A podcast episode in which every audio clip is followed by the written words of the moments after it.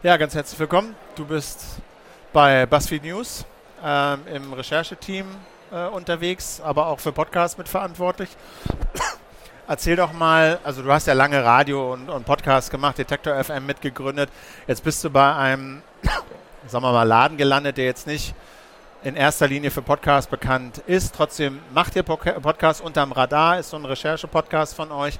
Ähm, erzähl doch mal, wie ihr an so ein Thema rangeht, was ihr dann auf verschiedenen Wegen aufspielt, unter anderem auch als, als Podcast.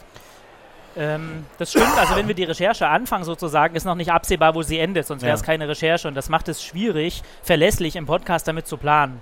Das heißt, äh, wenn du eine Reporterin oder einen Reporter hast, die irgendwann an einem Stand X sind, wo sie über die Geschichte reden können, heißt das noch nicht zwangsläufig, dass es auch gleich im Podcast stattfinden kann. Und was wir dann in der Regel gerne machen, ist, wenn die Recherche als solche fertig ist und geschrieben ist und veröffentlicht ist, dass es dann so einen Blick hinter die Kulissen gibt. Wie war das? Was ist schiefgegangen? Wie hat man sich gefühlt dabei? Wie geht es einem, wenn du zu so einem Opfer fährst und die irgendwie vor dir total zusammenbrechen? Oder wie ist das, wenn man so in einem Milieu recherchiert, in dem man nicht zu Hause ist oder so? Und diese menschelnden, atmosphärischen Geschichten, so das, was hinter der Geschichte auch stattfindet, das ist so ein bisschen wie so ein Pfeffer, was so ins, ins Gericht irgendwie reinkommt und du kannst es aber oft nicht mit aufschreiben. Also die Geschichte wird zu lang, zu komplex. Es will auch keiner in der Geschichte lesen, wie sich der Reporter dabei gefühlt hat. Das ist ja nicht der Kern der Geschichte. Es ist aber deswegen nicht uninteressant.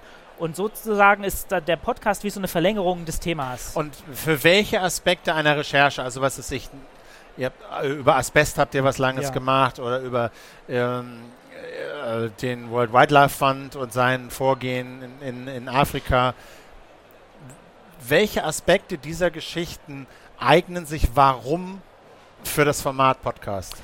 Also immer wenn es um konkrete Menschen geht, also wer hat wann was wie erlebt, wie hat er sich dabei gefühlt, brauchst du ein bisschen mehr als nur Text. Du kannst zwar hinschreiben, Frau X sitzt in ihrer Küche, erzählt, wie ihr Vater an Asbest gestorben ist und bricht dabei in Tränen aus. Kannst du aufschreiben.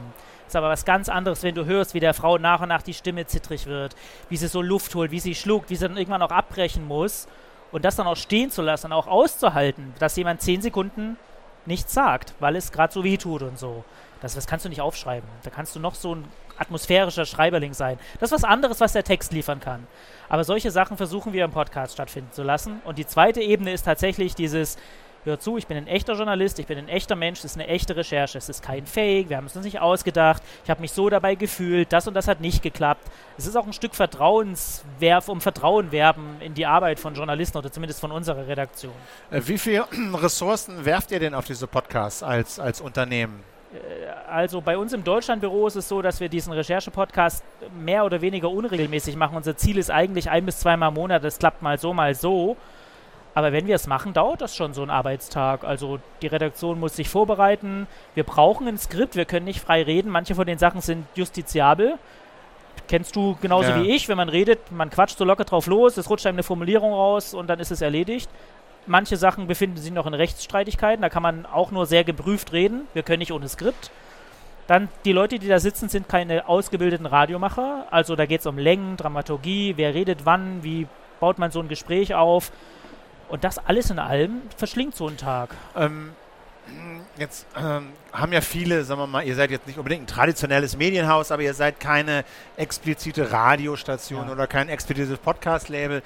Alle großen Medienhäuser in Deutschland eigentlich machen jetzt Podcast. Ähm, was ist denn, abgesehen davon, dass einige damit halt versuchen, über Werbung Geld zu verdienen, völlig legitim, was ist denn noch eine Motivation für Unternehmen wie euch, Podcasts zu machen? Ähm, wir hatten vorhin hier auf der Republik ein Panel dazu und die Kollegen haben alle erzählt, dass es war Süddeutsche, Spiegel, t-online.de, haben alle erzählt, wenn die Reporter nochmal über ihre Geschichte reden können, bringt das einen totalen Vertrauensgewinn. Das ist, äh, bringt ganz anfassbar, so ist eine Redaktion und die ist echt. Ähm, und dann erreichst du natürlich auch ein Publikum, das du mit gedrucktem Text nicht erreichst. Also jeder, der joggen geht oder Hausarbeit macht oder Auto fährt, der kann dabei nicht lesen. Und das ist sozusagen einfach eine Verlängerung. Und je nachdem, also in unserem Fall ist es so, wir erhoffen uns größere Reichweite und Vertrauensgewinn in die Redaktion. Aber so jemand wie eine Süddeutsche zum Beispiel oder ein Spiegel, da geht es potenziell auch um Abonnenten, ist ganz klar. Und wenn du Vertrauen wirbst und überzeugend dabei auftrittst und die Menschen haben das Gefühl, ich kann der Medienmarke trauen, mündet das vielleicht über kurz oder lang in Abos. Weiß man denn, weißt du von euch oder von anderen Medien, wie groß sozusagen dieser, wie sagt man so, Click-Through oder so ist, dieser, diese, wie sagt man, dieser Übertrag, man hört einen Podcast und abonniert deshalb zahlt deshalb für ein Medium? Weiß man, man weiß nicht, das nicht. Also man kann das nicht messen. Die Leute kriegen ja keinen Tracking-Code, die sie bei Bestellen des Abos ja. dann eingeben Es ist eher müssen. eine Markenkommunikation. Es ist eine Marken, richtig, genau. Du festigst eine Marke oder bildest einen Markenkern aus.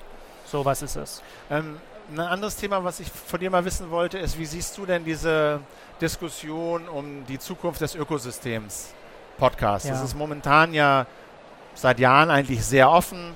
Jeder, jede kann sehr schnell einen Podcast aufsetzen und hat mehr oder weniger eigentlich die gleichen Chancen technisch gefunden und abonniert zu werden wie jeder andere ja. auch. So, es ist klar, gibt ein paar Hürden, aber die hängen nicht von einem Unternehmen ab. Wenn ich bei YouTube ein Video reinsetze oder bei Spotify, hängt das extrem von diesen Firmen ab. Wem wird das angezeigt? Wem wird das empfohlen? Dann läuft es gut, dann ändert sich da was bei YouTube, dann bin ich nicht mehr aufzufinden. Und es gibt gerade so Firmen wie Amazon, wie Spotify, Luminary, die sowas versuchen. Also so das YouTube, das Netflix für Podcasten zu werden. Wie groß ist die, also mal anders gefragt, wie widerstandsfähig ist das jetzige Ökosystem? Ja, äh, ich kann mich da nicht zu einer eindeutigen Antwort durchringen. Also einerseits finde ich, es ist wirklich höchste Zeit, dass Geld, und zwar echtes Geld, in diesen Markt kommt. Das sind Leute, die wollen davon leben. Es ist irre viel Arbeit, das zu machen. Und das ist, machen das einfach so nebenher. Und es ist so, dass die, die freie Szene, die freie Feed-Welt sozusagen, das bisher nicht schaffen konnte, dass die Menschen alle davon gut leben können, die das machen. Die haben das aber verdient. Punkt eins. Punkt zwei ist, wie du angesprochen hast, sehen wir, dass diese großen Player nicht immer nur einen äh, positiven oder gesunden Effekt auf diese Branche haben, in der sie sich ausbreiten. Also wenn bei großen Zwischengeschalteten wie Facebook, Google und Co. irgendwie 70, 80, 90 Prozent der Werbeerlöse kleben bleiben, dann kann das für denjenigen, der den Content erstellt hat, nicht attraktiv sein, sozusagen. Und wenn die Abhängigkeit so ist, dass man sozusagen auf diese Plattform angewiesen ist, dann weiß ich nicht, ob all diese Experimente noch so frei entstehen können. Der Vorteil dieser freien Welt ist ja gewesen, du fängst mal klein an. Du guckst mal, wie, was gelingt, was misslingt, wie funktionieren wir miteinander als Team, welche Hörer kommen, wer kommt nicht und so ein Zeug. Und du kannst einfach Fehler machen, ohne dass es sofort ein Desaster ist. Wenn du in so einem großen System drin bist, wird genau geguckt, genau gemessen, es wird genau analysiert, es wird pilotiert, es wird durchgetestet.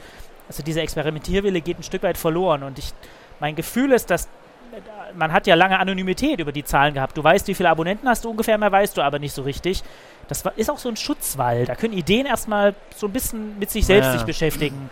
Und wenn da gleich so eine Branche drauf guckt mit total klaren Analytics, total klaren Zahlen und einer genauen Vorstellung, was soll wie gemacht werden, weil sonst nicht genügend Abos abgeschlossen werden oder so. Ich bin mir nicht so wahnsinnig sicher, ob das nicht über kurz oder lang dafür sorgt, dass es doch zu einer sehr einheitlichen Formatierung kommt.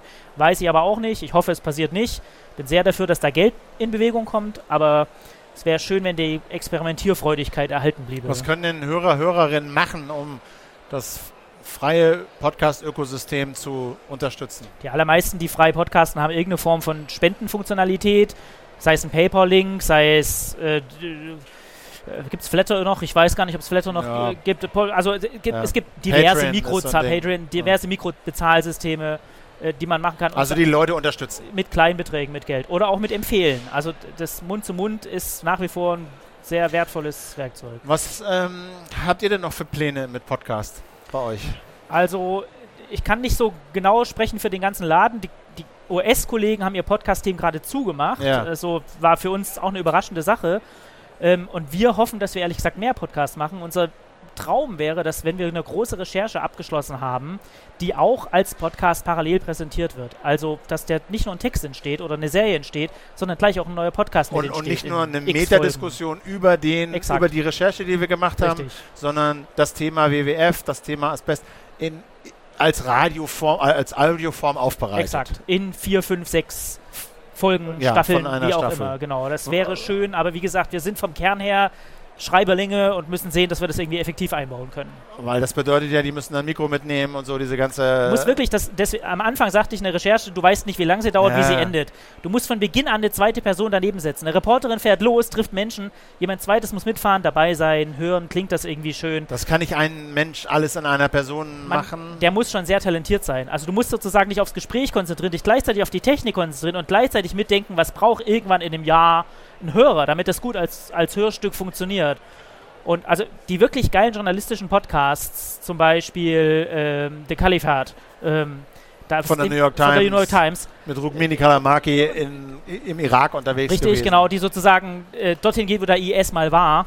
Da ist jemand dabei, der vom ersten Schritt an mitgeht und tatsächlich nur das Mikrofon im Sinn hat. Der hat nicht im Sinn, was fragt die Reporterin, wo geht sie? Also dem geht es nur darum, fange ich das hörbar gut ein. Und Interaktion mit der Reporterin selber. So ist das. So, genau, die ne? Reporterin zu einer Akteurin machen. Und schon deswegen ist es schwierig, wenn die Reporterin das selbst macht. Die müsste sich ja selbst sozusagen zu einer Akteurin machen. Ja. Also da musste wirklich eine coole Sau sein, dass ihr das gut gelingt, sozusagen. Also das ist schon nochmal erhebliche Ressourcen. Ne? Ja. Ne? Und siehst du denn für euch äh, Vermarktungspotenzial auch für Podcasts? Also dass das als, so wie die New York Times ist natürlich, da kommt jetzt richtig Geld rein bei denen durch Podcasts. Wie seht ihr das bei euch?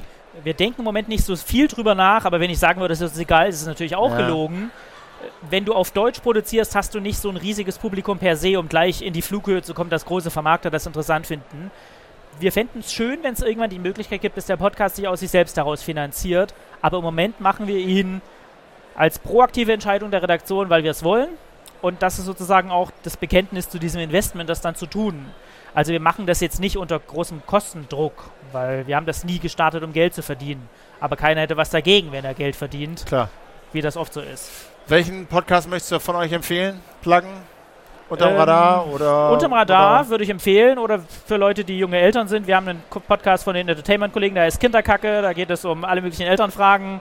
Und wer es ein bisschen schwergewichtiger will, der soll den Asbest-Podcast hören. Das ist harter Tobak. Ähm, ja. Okay, Markus Enger, ganz herzlichen Dank Danke für die dir. Zeit. Vielen Dank fürs Zugucken. Die Videos findet ihr wie immer bei DCDP TV oder bei YouTube. Auf bald.